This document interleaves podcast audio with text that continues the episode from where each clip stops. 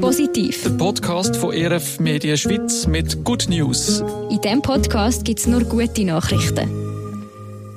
Mein Name ist Leonie Kaiser. Und ich bin der Georg Hoffmann. Wir haben heute drei Good News für euch, das, was uns diese Woche so begegnet ist und uns gefreut hat.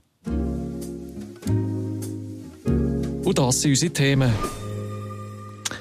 Am 23. September ist zum vierten Mal der Second-Hand Day in der Schweiz. Das Parlament vom Kanton Bern setzt sich ein für Leute, die an einem Impfschaden leiden, ausgelöst durch die Corona-Impfung. Und der Musiker Andrew Bond hat ein neues Kinderliederbuch herausgegeben mit Gebärden und das ist das erste derartige Buch in der Schweiz. Das erste Mal reden wir jetzt aber über den Second-Hand Day. Am 23. September ist zum vierten Mal der Secondhand Day in der Schweiz. Es geht darum, dass wir unser Konsumverhalten nachhaltig könnten ändern. Man will aufzeigen, wie einfach und cool das es kann sein, zum nachhaltig handeln.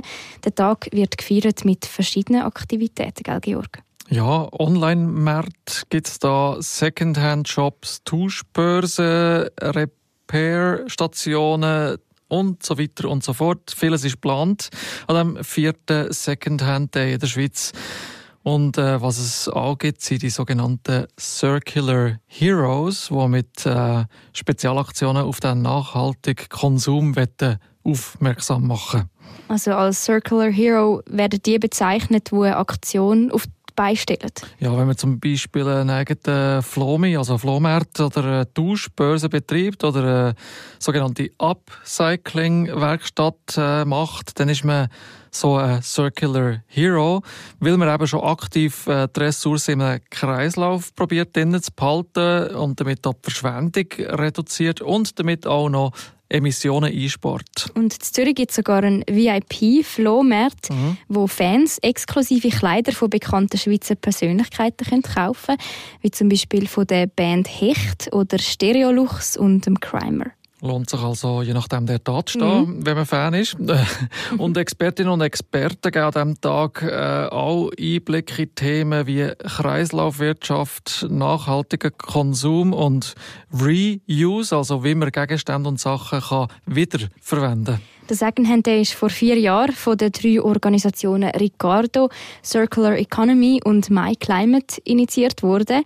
Der Tag wird mittlerweile von vielen Partnerorganisationen unterstützt und das Jahr unter anderem von der Mobiliar, Tutti.ch und auch von Twint. Also man merkt bei diesen Namen, es hat doch auch die ein oder andere Organisation darunter, die selber auch als äh, Online-Tausch- oder Auktionsplattform für Secondhand-Artikel funktioniert, beispielsweise. Und äh, auf nachhaltigleben.ch lesen wir, dass das Kaufen von Secondhand-Artikeln, von gebrauchten Artikeln ja eben gut ist für die Umwelt. Ja, weil man tut äh, damit unseren insgesamt CO2-Ausstoß reduzieren, mhm. weil man halt eben nicht alles wieder neu muss produzieren. Gute Nachrichten also für die Umwelt, äh, wenn mehr Menschen brauchte Waren weiterverwenden. Wir kommen zum zweiten positiven Thema, das uns diese Woche besonders aufgefallen ist. Ja, das Berner Kantonsparlament setzt Zeichen für Impfgeschädigte. So berichten Nachrichtenplattformen wie äh, Depeschenagentur SDA oder Berner Tageszeitung Der Bund. Menschen, die wegen Nebenwirkungen von der Corona-Impfung leiden, sollen besser geschützt oder unterstützt werden. Ja, bis jetzt sind sie ja ein bisschen weit auf sich selber gestellt mhm. gewesen. und man hat auch gemerkt, es war ein, ein heikles Thema gewesen, je nachdem, um auch darüber zu reden. Mhm. Ähm, man hat sich vielleicht nicht immer getraut oder getraut sich auch jetzt nicht immer. Ja, vielleicht auch, weil die Leute dann das Gefühl haben, dass äh, Ungeimpfte ihnen sagen, ja, siehst jetzt hättest du gescheiter nicht hergehabt mhm. bei der Impfung und äh, vom Gesundheitswesen und Krankenkassensystem her ist befürchtet gewesen, dass man da auch nicht wirklich akzeptiert und dreht wird als jemand, der mit Impfschäden kommt. Weil man hat es ja dann quasi auf eigene Verantwortung am Ende doch noch gemacht. Ja, und dass das Gesundheitswesen einen Impfgeschädigten nicht unterstützt, das soll sich jetzt eben ändern. Zumindest schon mal im Kanton Bern, mhm. wo das Parlament die Kantonsregierung auffordert, fordert, dass man die medizinische Versorgung von Betroffenen sicher soll stellen Zum Beispiel mit sogenannten Post-Weg-Sprechstunden an Spitälern. Oder auch mit Therapieangeboten auf neuesten wissenschaftlichen Erkenntnissen. Da soll also Leute geholfen werden, die geimpft sind. Äh, viel hat man ja am Anfang von der Impfkampagne auch noch nicht gewusst und jetzt weiß man also mehr und sollte äh, Geschädigte auch unterstützen, heisst es. Entsprechend hat das Kantonsparlament zu Bern eine Motion von der christlich prägten Partei EDU aufgenommen und überwiesen und den Ball damit an die Regierung wieder gespielt. Man will da aber auch nicht von einer Wiedergutmachung reden und im Moment auch nicht einen kantonalen Fonds gründen, wo man Betroffenen etwas zahlt. Nein, weil das würde ja eine Art schuldhaftes Verhalten vom Kanton voraussetzen, heisst es im Bericht vom Bund weiter. Und da ist von der Behörde schon die Haltung, man hat ja auch nur alles nach bestem Wissen und Gewissen gemacht und sieht sich nicht als schuldig. Bei der Debatte werden die Behörden jetzt aber schon in die Pflicht genommen. Oder sicher einmal werden Parlamentarierinnen und Parlamentarier ein Zeichen für Betroffene setzen. Das ist aus der Debatte im Kanton Bern schon klar herausgekommen. Zum Beispiel wird eine Vertreterin von Mitteparteien zitiert, die sagt, Impfnebenwirkungen seien eine Tatsache, auch wenn viele nicht darüber reden Problem, wo für sie dadurch entstehen, soll man aber auch nicht einfach klein reden. Also da merkt man, wie die Volksvertreterinnen und Vertreter im Parlament sich also solidarisieren mit dem Volk oder in dem Fall mit einem Teil vom Volk. Mhm. Und wie man beim Kanton äh, doch auch eine Verantwortung verortet, mhm. weil die Behörden haben die Bevölkerung ja doch auch sehr ermuntert zu einer Impfung, wie ein SVP-Vertreter zitiert wird. Und ein Vertreter der Grünliberalen hat betont, dass die Leute eben auch ein Recht darauf haben, dass man sie soll anhören und dass man ihnen hilft. Und zu einer Hilfe für Menschen mit Impfnebenwirkungen hat sich schon mal das Parlament jetzt entschieden im Kanton Bern mhm. für eben die erwähnten Massnahmen wie Beratung und Therapie. Und mit 145 zu einer Stimme auch dafür gestimmt, dass eine kantonale Anlaufstelle soll geben für Impfgeschädigte und für ihre Angehörigen. Diese Stelle soll äh, Betroffene auch bei Anträgen für Entschädigungsleistungen und Versicherungsleistungen unterstützen. Und so wird das Ganze für Sie hoffentlich zum Glück im Unglück.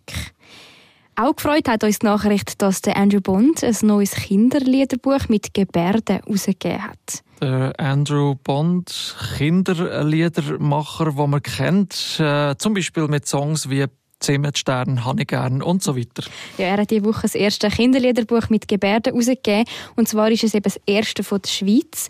So hat es in der Medienmitteilung geheißen. Das Buch heisst «Jetzt ist Zeit zum Singen». Und es ist also vor allem für Kinder und Jugendliche zum Mitsingen, äh, auch für solche, die eine Spracherwerbsstörung mhm. haben. Äh, wenn jetzt Kind nicht in erster Linie also verbal mit Wort kommunizieren können, und äh, auch nicht können eben Wort lesen oder Noten lesen. Mhm. Ja, und im neuen Buch sind 30 Lieder von Andrew Bond drin. Also es sind Lieder, die äh, es von ihm schon gegeben hat. Ja, genau. Solche, die in heilpädagogischen Institutionen besonders beliebt sind. Man hat dort eine repräsentative Umfrage gemacht und die mhm. beliebtesten 30 ausgewählt für das neue Buch. Also quasi äh, Best of Andrew Bond. Genau, kann man so sagen. Im Kinderliederbuch hat es immer ein Notenblatt und dann einen Text mit Porta-Gebärden daneben zu den Schlüsselbegriff vom Lied. Also das sind Illustrationen mit Gebärden, die man dann auch nachmachen kann. Mhm. Und man merkt auch, wenn man es anschaut, dass man jetzt nicht jedes Wort mit den Gebärden übersetzt hat, sondern dass es einfach die Schlüsselbegriffe sind, die aufgegriffen werden. Du hast vorher die Porta Gebärdensprache erwähnt. Äh, was ist das eigentlich genau? Ich muss da ein bisschen ausholen. Es ist ja so, dass der Andrew Bond schon seit 2017 die Idee hatte für so ein Buch, weil er eben häufig in heilpädagogischen Einrichtungen spielt und bei seinen Konzerten immer wieder Kinder mit Beeinträchtigungen hat im Publikum. Aber trotzdem hat es in der Schweiz eben noch mehrere Gebärdensprachen gegeben. Was denn das Ganze schon recht schwierig gemacht hat, wahrscheinlich, oder? Ja, genau. Für ein Buch wäre noch schwierig, zu alle reinbringen. Unterdessen hat aber die Schweizerische Stiftung für Taubblinde und die Expertin für unterstützte Kommunikation, Anita Portmann, die neue Porta-Gebärdensammlung entwickelt. Die hat die Sprache vereinheitlicht und hat so einen grossen Grundwortschatz. Das Buch ist also in Zusammenarbeit entstanden zwischen Andrew Bond, der Anita Portmann und einer Stiftung, der Schweizer Stiftung für Taubblinde. Ja, genau. Und jetzt ist eben diese Woche das neue Buch rausgekommen, das neue Kinderliederbuch von Andrew Bond mit den Porta-Gebärden. Ja, und das wäre es von uns für diese Woche und mit unseren Good News für heute. Immer am Freitag bringen wir eine Auswahl von unseren guten Nachrichten und wir freuen uns, wenn ihr uns auch Themen würdet schicken. Positiv Der Podcast von ERF Media Schweiz mit Good News. Und das ist der Briefkasten für eure guten Nachrichten. Schreibt uns über das Kontaktformular auf erfmedien.ch-podcast.